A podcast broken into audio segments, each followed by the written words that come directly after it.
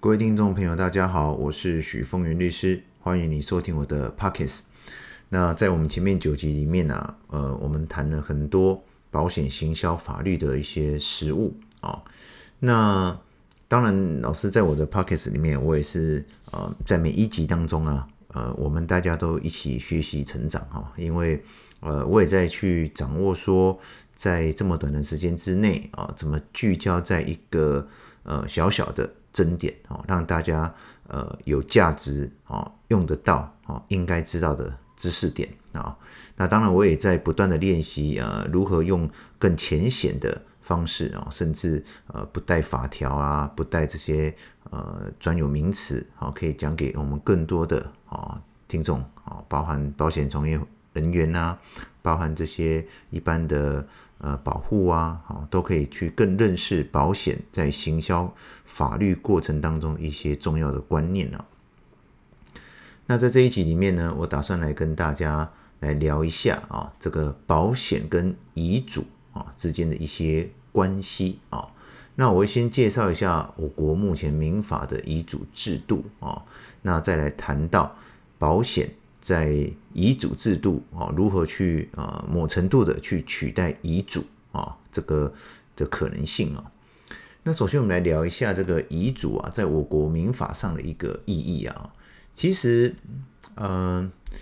遗嘱啊，我们为什么要遗嘱制度的存在啊？其实就是因为如果没有遗嘱的时候啊，其实就会依照我们民法的一一三八条的所谓的法定继承人的继承顺序。啊啊，第一顺位就是直系血亲卑亲属啦，父母在兄弟姐妹在祖父母，那配偶呢是跟四个顺位都可以成为继承人的，只是他跟不同的顺位之间他的应继分，就他可以分到的财产比例是不同的。他跟第一顺位的继承人啊，就跟直系血亲卑亲属是平均的。好，他如果跟第二顺位父母还有兄弟姐妹一起继承的话，他先拿走应继分的一半。啊，他如果跟第四顺位的祖父母同为继承人的时候，他拿走三分之二啊。那如果没有一到四顺位的话，他就拿走遗产的全部啊。那这个是我国在民法一千一百三十八条跟一一四四条的呃继承的一个基本规定啊。那遗嘱呢的存在的意义就在于说，我们要尊重啊被继承人的啊这个处分他遗产的自由意志。那为什么要特别产生这种自由意志的概念呢？呃，这是因为啊，人情世故啊，我们人活在这个世界上一辈子哦，这个人情世故的发展啊，它不会大多不会如我们自己所愿啊。以我自己曾经承办过的一个案例啊，就是呃，当事人她是一个非常成功的女的银行家哦，她曾经赚了很多的钱，可是她一辈子没有结婚，好，也没有生小孩。跟他相依为命的只有一个妹妹，那他的母亲呢，很早就去世了，而他的父亲在他们两个很小的时候啊，就有外面有小三，哦，抛弃了这个家庭，让他的母亲啊很辛苦的独立抚养了他跟他的妹妹长大。那当然两姐妹啊，这个姐姐非常的成才，哦，她成为一个非常成功的银行家，哦，也赚了非常多的钱。可是呢，母亲已经去世了。哦，那相依为命的就这个妹妹，可是大家知道，如果这时候这一位当事人啊，这位姐姐啊，她如果往生的时候啊，依照我国目前继承法的规定啊，她的继承人是谁呢？啊，这我们刚刚介绍过了，第一顺位就是直系血亲的卑亲属，第二顺位是父母，第三顺位是兄弟姐妹，第四顺位是祖父母。那他没有配偶哦，所以这个配偶的部分就不谈了。那他没有小孩，所以第一顺位的实际血亲卑亲属也没有了。那第二顺位就是父母啊，第三顺位才是兄弟姐妹哦。所以依照这个案子来讲的话，他的继承人当然就是他的父亲啊，因为他的母亲已经不在了，他的继承人就是他的父亲。那回到我们这个案例事实啊，我们回到真正的人情世故里面来看的话。你们会觉得这个父亲是他真正的心中的这个法定的继承顺序，是符合他的心意吗？好，我相信是不符合的。所以如果这时候如果没有遗嘱制度的时候啊，他就只能把他一辈子所有的财产留给了当时背叛这个家庭、抛弃了他们姐妹跟妈妈的这个父亲啊，这是他极度不愿意的。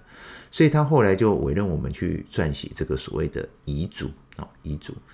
那遗嘱制度呢，它事实上。这个又回到了一个民法的基本面的问题啊，就是我国民法的遗嘱制度啊，其实是非常非常，我用三个非常落后、哦老旧的制度，它事实上是几乎是民国初年到现在哦，也没有什么很明显的修法跟改变哦，所以你要去理解哦，这个民法的遗嘱制度啊，事实上是在呃没有手机哦、没有电脑哦，甚至没有打字机的时代哦所产生的哦。那那个年代可能只有这个毛笔跟圆珠笔的这个时代哦，所以它会有一个非常严格的概念，就是呃民主民主民法的遗嘱会有所谓的要事性啊。依照国民法的规定啊，如果法律有规定，在我们民法上有所谓的要事行为啊，那要事行为就是如果你没有遵照好法律所明确规定的方式去进行的时候，这个法律行为是无效的啊，是无效的。这个叫要事行为，那遗嘱就是一个非常标准的要事行为，它是一个非常严格的要事行为。那依照民法第一千一百八十九条的规定啊，我国目前的遗嘱制度啊，有自书遗嘱、公证遗嘱、密封遗嘱、代笔遗嘱跟口授遗嘱。绝大部分的人其实这辈子会用到的，大概就是自书遗嘱、公证遗嘱跟代笔遗嘱啊，其他两个都是比较特别的状况哈。那自书遗嘱，大家以为、呃，我电脑打打字啊，印出来啊，签个名就有用了吗？哦，其实不然哦，因为在我国民法的规定啊，自书遗嘱要自书自己书写啊，就自书遗嘱全文，他没有说你可以电脑打字，哈、他没有说你可以电脑打字，所以这是一个呃非常严格的的要事行为，是实务上目前是有非常大的一个争议啊，哈、那包含这个代笔遗嘱啦，就是一般会去请代书或律师撰写。好，那公证遗嘱就是要由公证人去进行这个遗嘱的撰写啊。那当然，要事的规定非常的复杂，我就不在这里一一去解释。大家只要记住一件事情，就是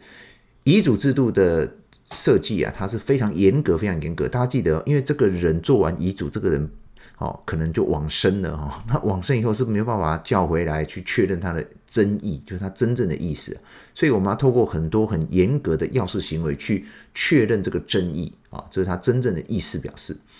可是这个会随着时代的演进，会导致非常非常的不方便啊，非常非常多的问题。可是偏偏你只要违反这个遗嘱的要事性啊，它的法律行为、遗嘱行为就是整个无效的啊。纵使呢你符合了全部的民法遗嘱的要事性啊，那依照我国民法第一千一百八十七条的规定啊，遗嘱人于不违反关于特留份规定之范围内啊，得以遗嘱自由处分遗产。好。这个是所谓遗嘱自由原则的限制啊，这个有时候老师念法条，再次跟老师跟大家强调啊，其实这是法律人的通病，我们只是会很直觉反射的把法条念过去啊，大家不要太在意，我会用白话文、用口语的方式再做进一步的解释啊。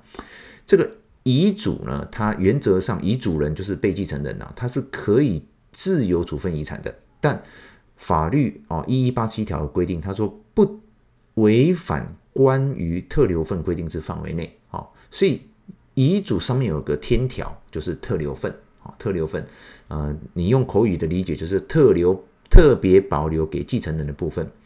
那依照一千一百一千两百二十三条的规定啊，特留份呢，每一个人的特留份不一样，直系血亲卑亲属的特留份是二分之一，父母二分之一，好，配偶他的应继份也是二分之一，兄弟姐妹三分之一，祖父母三分之一。大家只要记住一件事情，就是说，直系血亲卑亲属啦，父母跟配偶，他可以领到的应继份啊，他的应继份是他的一半，就是他的特留份。所以呢，遗嘱人只可以就特留份的，就是不可以违反特留份嘛。所以假设他呃应继份是一百万，你最多只能透过遗嘱去拿走他的五十万。好，那你说我我把一百万都给另外一个人呢、那依照民法第一千两百二十五条，哦，它有个特留份回复请求权，啊，就是这个应得到特留份的人，因为遗赠人拿不到，他就可以向遗赠人请求扣减回来，啊，扣减回来，简单讲就可以赔把这个钱要回来了。所以呢，今天你纵使使用遗嘱制度，而且符合非常严格的要事性，哦，那严格讲，如果你是都是子女的话，很抱歉，其实你只能处理你遗产的一半而已，哈，你只能处理遗产的一半，所以这是一个呃特留份的一个天条限制啊。所以大家听老师这样简单的去阐述了我国的民主遗嘱民法的遗嘱制度啊，就是它的要式性，再来它只有特留份的限制。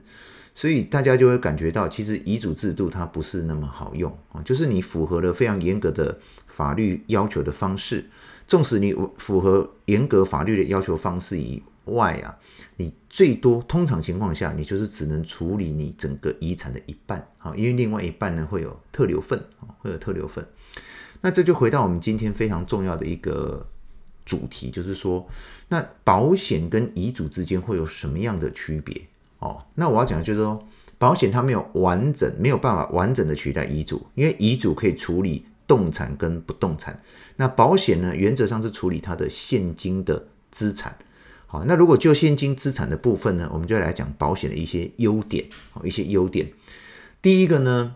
保险它没有民法遗嘱制度要式性的限制。好，其实保险呢，你就把它理解为我们就是购买一般的。寿险的契约，不管你是终身寿险啊，还是趸缴型的、分期型的，都是有这个基本的功能。你就是写一个保险的契约就可以了。所以它没有民法遗嘱制度非常复杂，不管是自书遗嘱、公证遗嘱还是代笔遗嘱，它都没有这个要式性的限制。好，那你说这个真的很严格吗？我告诉你，真的很严格哈。所有的遗嘱制度只要一完成哦。等这个被继承人死亡的时候啊，一定几乎会打官司啊，这个官司就叫确认遗嘱真正之诉，所以他等于一定要打官司。所以遗嘱的要式性呢，你包含上面改一个字啊，增一个字，你都要在旁边又要签上年月日跟名哈，然后你增两字、改三字、减二字，你都要完整的写出来，所以它是非常严格的。那保险就没有这个民法遗嘱的要式性的限制，这是它第一个非常重要的优点啊。那第二个优点呢，它跟遗嘱一样，啊，都是为了要打破，啊，就是遗嘱它是为了打破民法继承顺序的限制。那保险呢，它是根本就没有民法继承顺序的限制，啊，因为它本质上就是一个独立的保险契约。所以在我国目前实务上啊，其实它受益人已经不限于他的呃配偶啦、子女啦这一类的人，哈，就是他可以指定继承人以外之人，啊，那同居人呢？啊、甚至一些特别关系的女性友人呐、哦，公益团体啦、宗教团体啦，只要你能够特别说明你的理由，保险公司原则上都会同意啊，都会同意。那第三个很重要的优点就是啊，它不受民法特留份的限制，这是一个非常非常非常重要的一个优点，就是。我们刚讲了，纵使你符合完整的民民民法这个遗嘱的要式性的规定啊，你也通常只能处理你一半的遗产哦。那另外的一半会有所谓特留份的限制，可是保险就完全没有特留份的限制的，是你完全可以处分你的整个现金的资产啊。这是呃保险在遗嘱啊。一个超越遗嘱一个非常强大的一个功能啊，就是你想给谁就给谁，你想给多少就给多少，没有任何法律上的限制哈。再来第四个非常重要的优点就是啊，它指定受益人的时候具有隐秘性啊。通常你保险契约的受益人啊，你写谁啊？你写谁？原则上就是保险业务员会知道哦。可是保险业务员是不能够让人家知道。这个受益人是谁的啊？因为这违反了他的职业守则，这是会被有可能会被惩处的啊。那律师呢，去撰写这个遗嘱制度，原则上他也有这个法律上的保密义务哦。但是呢，有一些你的自书遗嘱啦，或者是你不是找律师的代笔遗嘱啦，哦，你这些遗嘱呢，你可能很容易被看到。好，很容易被看到。可是呢，保险你指定受益人之后呢，保险公司是不不可以把这个资讯给其他人知道的。哈，就是它会有个人资料保护法的一些规范，还有保险业务管理规则的相关规范，它这是不能够把这些啊受益人的资讯让别人知道了。所以，指定受益人是具有隐秘性的啊，具有隐秘性的。再来就是我们讲到的第五点好，第五点就是保险呢，它有一个遗嘱，好，完全不能够拥有的力量，好，就是呃，举个例子来讲，假设你今天想要留呃三千万的财产交给你的子孙啊，你当然可以透过遗嘱的制度去处理。啊，你可以通过遗嘱的制度去处理，就是我啊，譬如我富邦银行啊、台新银行里面有三千万的现金，我要留给谁谁谁啊，你可以透过遗嘱的制度去处理。但是啊，但是保险有一个它远远无法达到的功能，就是保险具有它杠杆的效益啊。呃，如果今天是很年轻就写遗嘱，我们讲它最高可以产生的杠杆效益，如果以一般平准型的终身寿险，它一百万啊，一百万的保险费，假设是缴二十年期的话，有可能可以拿得到三千万的终身寿险的保险金额。那真的会随着你的年纪、性别啊去做一些 调整哦，你的杠杆会随着你的年纪、体况、性别而降低啊。那如果是四十岁左右的话，你一百万有可能可以买得到三千万啊，最差也有两千五百万的一个效应。所以呢，你每一年缴一百万。你这辈子其实最多最多缴多少？就是缴两千万啊！可是你你可以领得到的保险金额，就是你的受益人可以领得到的保险金额，最少有两千五百万到三千万。那这个杠杆的效益体现了一个非常重要的概念，就是我今天缴了一百万的保险费，哦，并不是我要缴完整个保费，我才会拥有这个保险金额，并不是我缴了两千万，我才可以拥有。三千万的保险金额不是的，是你缴一百万的第一天开始，哦的那一瞬间开始，保险契约合法成立的那一瞬间开始，你就会拥有这个保险金额，你就拥有这个身故保险金额三千万。所以我今天缴一百万，我就拥有三千万的保险金额，不管我任何时候的身故往生。所以它有一个非常好的一个强大的效应，就是它分期给付，可是我一次。我的保险金额就到位了，而且呢，纵使我缴完两二十年，我都没有身故，我这辈子最多也只缴两千万的保费，我的保额事实上可以做到两千五百万，甚至到三千万的杠杆效益，这个是遗嘱不可能做得到的。我用一个呃比方，一个更口语的比方，大家就可以感受到这个杠杆的效益啊。呃，我回到我们刚刚的例子，假设我今天要缴三千万。好，我想要留三千万给我的孙子或我的小孩，那我可以两个选择。第一个选择就是把保险啊，就是把这个存款放在银行里，等我往生的时候把钱留给我的小孩，这是第一种选择。第二个选择是我去购买一张人寿保险，我每一年缴一百万，我每年缴一百万，我一辈子最多缴两千万。可是呢，我任何时候往生，我都会拥有三千万的保额可以留给我的小孩或者孙子。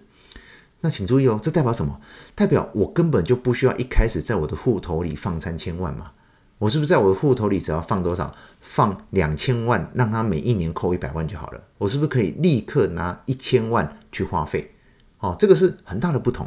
而且当然，如果今天运气不是太好的时候，你缴一次，哦，你放户头里那两千万，你只缴了一次，你就往生了。所以事实上，你可以留给你的小孩是包含三千万。哦，包含三千万的保险金，还有一千九百万的现金。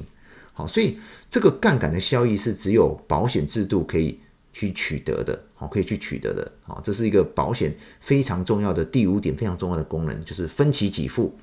一次到位，还有强大的杠杆效益。啊，再来我们讲第六点，就是说啊，这个领取身故保险金的程序啊，它原则上是没有争议、顺畅而且迅速的。那种特殊的有争议的案子，我们就不讲了。就正常的投保、正常的理赔的过程当中，只要你拿到这个死亡证明书或相应证明书，就跟保险公司申请，通常呃一两个礼拜之内就会很自然的拿得到这笔钱，就受益人一定可以拿得到钱，而且是现金，而且是现金哈。那你说遗嘱制度有没有区别？哦，很大的区别啊！你放三千万在你的银行户头里啊。你当你往生要进行一个叫遗嘱执行的程序的时候，这个是天大地大的困难。第一件事情，其他继承人一定不爽。还记得我们刚刚有讲过了哈，这个遗嘱啊，遗嘱的存在就是为了要打破法定的继承顺序嘛，好，或者是分配的比例嘛。所以它的存在本质上是有一些呃，会让继承人产生不爽跟冲突的可能性。好，那如果今天你直接把钱放在户头里，用遗嘱来进行分配的时候，当你人一往生，当人一往生的时候，继承人对于这这个遗嘱的真正是不是真的，马上产生争议，会打一场一场官司，叫确认遗嘱真正之诉。那纵使如此哦，纵使如此，你的你这笔钱最后能不能真的到你想要的那个人身上，就是受益证人的身上？我觉得这是一个非常困难的过程，而且要经过很冗长的诉讼程序。可是保险不一样，我今天受益人只要拿着好身故保险，这个对不起，身故呃死亡证明书、相验证明书、保险单、好理赔申请书，我就一两个礼拜后一定可以拿得到钱。所以这个是保险在第六点非常重要的。的优点就是，它在领取身故保险金的程序的过程当中是没有争议的、顺畅的，而且是迅速的啊。再来，如果我们刚刚只是单纯把钱留在银行里，透过遗嘱去进行分配的时候，那你不免请注意哦，这时候是处分遗产的行为。它事实上呢，这个钱呢、要完税，就是要完结完遗产税以后。它才能够让你的后代子孙去拿到这笔钱，才可以进行分配。它跟其他的不动产、动产都一样，要先完成，呃，完缴遗产税，再进行继承登记，才有办法进行分配。那这时候你拿着遗嘱要进行遗产分割的时候，哇，这个又是一笔非常非常非常大的一个工程哦，非常大的一个工程。哦，所以它是一个非常复杂的问题。可是回到我们保险，我们就刚讲了，第一个，它在申请理赔的时候，其实是非常没有争议的、流畅的，而且迅速的。更重要的是，保险呢，正常情况下的投保，在符合实质课税原则的情况下的投保，它有三千三百三十万的死亡免税的额度，啊，死亡免税的额度，所以它有三千三百三十万的免税额，这是一个非常高的一个优惠啊，非常高的优惠。那我我反复在讲，就是实质课税原则其实没有大家想的那么的复杂跟可怕。它其实只要你遵守正常的投保过程，例如说我我四十几岁就买保险，而且我分期缴的终身寿险，怎么可能会被课遗产税呢？所以在你符合正常的情况，符合正道的保险规划，是不会有任何问题的。那正常情况下的这种死亡保险给付，它都有免税的这种优惠。那我额外多讲一点点哦。大家注意哦，如果纵使有一天呢、啊，你的这个保险哪怕真的被课遗产税了哈，这个保险被课遗产税是指这个继承人要去缴税，好，要继承人要去缴税。可是保险受益人呐、保险受益人呐、他是不需要去缴遗产税的，啊，他依然可以领到身故保险金，啊，可以领到身故保险金。当然，我们还是希望我们的这个保险是符合实质课税原则去投保的哈，不要让这个保险被核课遗产税啊。只是说，呃，保险的受益人去领取身故保险金啊，它是跟遗产税本身是没有一个关联性的啊，关联性的。因为遗产税的纳税义务人是继承人跟受益证人啊，或遗嘱执行人，其实跟保险金的受益人无关呐啊。那最后我们讲到一个点呢，就是这个。保险呢，它在变更受益人呐是非常迅速且方便的啊，只是特别要注意哦，变更受益人的权利是腰保人的，可是要经过被保险人同意。但是，一旦要被保险人是同一个人的话，它变更受益人是非常简便、免税、免费而且快速的。这个为什么特别讲呢？第一个，它很简单，只要填写变更受益人申请书就可以了，它非常的简便。好，那呃。这个简便才包含什么？都要去对比那个遗嘱哦。如果你今天遗嘱想要改受益证人，甚至改对象、改比例，很抱歉哦，你整个遗嘱的制定流程要全部重新来过。哇，那个是一个非常大的工程啊。第二个呢，我变更受益人不用钱，免钱啊。那呃，你变更遗嘱呢，通常如果你是请律师或者请公证人去写的遗嘱，都要再花一次完整的费用。哦，费用这是非常麻烦的。第三个非常快速啊、你要写遗嘱，不是你今天心血来早就可以写一份新的遗嘱啊。好、哦，你要跟公证人约啦，要跟律师约啦，跟见证人约啦，哈、等等等等，它非常的耗时耗力啊、但是我变更受益人的速度非常快，最快一天就可以搞定了。所以，呃，这是保险一个比遗嘱强大非常多的地方，就是它在变更受益人的时候啊，它是非常简便的。而且不用钱，而且非常的快速哦，非常快速。最后一个老师要来跟大家分享的是最后一个，就是第八点啊，就是保险呃，我们回到这个人人情世故的这件事情上啊，就是它的第八个非常大的优点，就是它的腰保人跟被保险人对于指定受益人这件事情啊，就是腰保人的权利，但是要经过被保险人的同意啊。那如果腰被保险人是同一个人的时候，就是由腰保人自己去决定就好了。那在变更受益人这件事情，它是具有主控性的。什么叫主控性呢？它是随时可以变更受益人。那你说遗嘱也可以啊？遗嘱变更很麻烦啊，很麻烦，而且有前一份遗嘱、后一份遗嘱，哦，这个未来发生的争议非常的大哈。那回到保险来讲，这件事情为什么很重要呢？这个在我自己来看它，它是除了刚刚前面几个讲了七个点以外，它非常非常好。我用三个非常来讲，它很重要的一件事情就是。呃，通常被被继承人啊，就是 爸爸妈妈他要把钱直接交给小孩，他不放心哦，所以他想想要用遗嘱哦。那保险呢，它具有这种主控性。呃，我们讲一个故事啊，就是像有些爸爸妈妈他生病的时候啊，如果他小孩子知道他是有一笔三千万哦保额的这个保险啊。那爸爸妈妈当然，当然我们不希望这么做啦。我们希望每个小孩子都非常主动、非常的孝顺、非常愿意陪伴。可是呢，久病床前无孝子嘛，而且，呃，有时候，呃，给予一些真正愿意照顾你的啊这些孩子们一些奖励或暗示，也不是一件坏事啊。啊，就是说，呃，真正照顾这些陪伴父母亲的这些孩子们啊，他是可以去。得到这样子的受益人的呃这笔保险金的，那我相信这个在实务上，其实老师一直讲得很婉转哦，但是其实在现实生活当中呢，其实说真的哦，爸爸妈妈如果明白的表示说我的受益人，我是随时可以变更的嘛，所以谁孝顺谁照顾谁陪伴，我最后就把受益人变更给他哦，只要我还活着的一天，我一天就可以变更。那有这种主控性的时候，其实。对于父母亲来讲是一个非常有助益的啊，但是我们还是要回到，就是说我们当然希望父慈子孝了哈，每个子女们都是非常主动啊、孝顺啊、热爱爸爸妈妈、愿意陪伴。可是有时候现实的人生并不是那么的完美啊，但是保险就拥有这种主控性啊，不会说你把钱交给了小孩啊，你就户头直接汇过去给他三千万啊，从此以后小孩就不见了啊，或者是我最近遇到了实物上的一个案例啊。这个爸爸妈，这个爸爸把事业都交给了小孩，结果爸爸糖尿病重病，妈妈癌末，小孩子在国外根本都不回来，因为钱都已经在他手上了。爸爸妈妈呢，还要请小孩子每个月汇款，好汇个这个看护费给他，哦，这我觉得这有时候其实是讲起来有点悲哀，也令人愤怒的啦，哈。但是当你拥有这个保险金的时候，其实钱就不在小孩子的手上，哦，你未来你是可以去有具有这个主主控性的，你可以随时去变更啊。那甚至呢，这张保单当你真的需要的时候，你也可以进去进行所谓的直借，啊，直借就是以保单为你的担保，啊，去把钱借出来，去急需你的使用，哦，那你不办理这个非常的快哈，因为它就等于你是有一间房子在抵押的概念嘛，你是有一间，你是有一张保单呢，你可以进行这张保单的直借，去进行你需要的急需，甚至呢，你可以把它解约，哦，把部分的钱拿回来。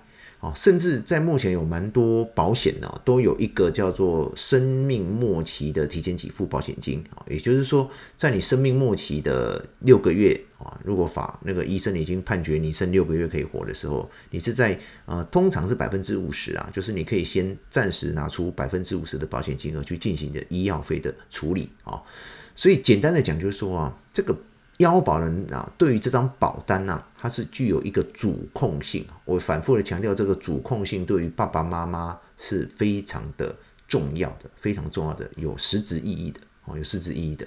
所以，我们今天破例讲了这么长的一集啊。几乎花了快两个两倍的时间，讲了将近三十分钟啊，就是要去跟大家阐述这个保险跟遗嘱之间的关系。而且，其实我在某程度来讲是非常鼓励大家去取代，好用保险在某程度去取代遗嘱的。好，我们最后复习一下啊，保险取代遗嘱总共有八个非常重要的点啊。第一个是它不受民法的遗嘱要事性非常严格要事性的限制。第二。保险不受民法特留份啊特留份的限制。第三，保险指定受益人具有隐秘性，